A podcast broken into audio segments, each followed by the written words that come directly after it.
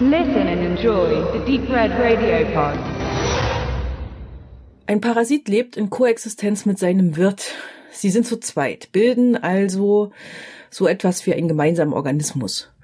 Meistens bemerkt der Wirt nicht, dass es einen Parasiten gibt. Und oft zerstört der Parasit auch seinen Wirt. In Yoon Ho Bongs Film Parasite gibt es tatsächlich im wortwörtlichen Sinn einen Parasiten. In einem genialen Bild taucht dieser in Form eines langsam erscheinenden Gesichtes mit aufgerissenen Augen, eine Grimasse aus den dunklen Tiefen einer Wand regelrecht herauf. Links und rechts gerahmt durch ein beleuchtetes Regal, fast so wie ein Ikea-Regal, mit lauter teuren Vasen und anderen unnützen Designerkram, in einer Küche eines neumodischen, schicken Hauses der Familie Park. Vater ist Unternehmer, es gibt noch eine Mutter, eine Tochter und einen Sohn, die sich auch eine Hausdame, einen Fahrer und Nachhilfelehrer ohne zu zucken leisten können. Doch halt, der Film beginnt eigentlich mit einer ganz anderen Familie, nämlich den Kims. Auch Vater, Mutter, Tochter und Sohn. Die leben in einer Souterrain-Wohnung, also noch unter dem Straßenlevel, also ganz unten. Und die müssen ihren Unterhalt mit Gelegenheitsjobs wie das Falten von Pizzakartons verdienen. Nicht mal WLAN haben sie. Natürlich spiegeln sich beide Familien. Die einen ganz oben in ihrer teuren Villa und die anderen ganz unten. Und natürlich begegnen sich beide Familien auch. Ein Bild ist mir echt besonders im Kopf geblieben. Das ist, wo eine dieser beiden Familien einen Weg von ganz oben von dieser Villa nach ganz unten in die Souterrain-Wohnung zurücklegen müssen. Aus bestimmten Gründen und man sieht sie in mehreren Einstellungen, wie sie Wege, Straßen und Treppen in steter Folge nach unten und immer weiter nach unten und nach unten und unten laufen, also hinabsteigen müssen. Das klingt vielleicht ein kleines bisschen platt, ist es aber ganz und gar nicht. Denn der Film Parasite findet nicht nur tolle Bilder für den Konflikt zwischen beiden Familien, sondern bietet auch eine recht unterhaltsame, eine dramaturgisch gut durchdachte Erzählung mit punktgenauen und oft echt komischen Dialogen und Situationen. Doch worum geht's eigentlich ganz konkret? Per Zufall vermittelt ein guter Freund, ein Student, dem Sohn Kinuro der Kims einen Englisch-Nachhilfejob für Parks Tochter. Einmal in der Villa der Parks angekommen, schafft es Kiwo auch seine Familienmitglieder nach und nach in Jobs für die Parks hinein zu komplementieren.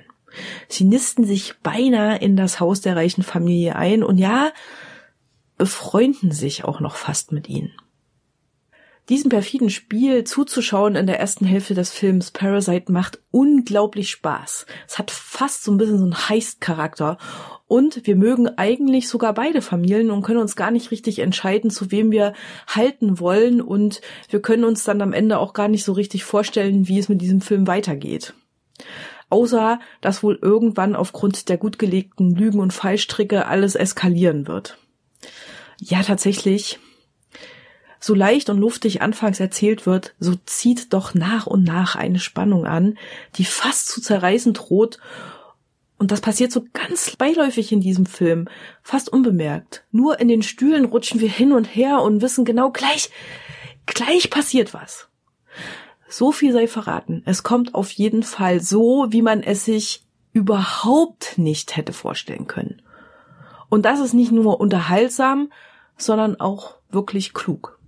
Tja, das sind wohl all die Geheimnisse, die John Wobus Film Parasite zu einem absoluten Geheimtipp machen und jegliche Kritikerherzen hochschlagen lassen. Und am Ende auch noch zum Gewinn einer goldenen Palme in Cannes geführt haben.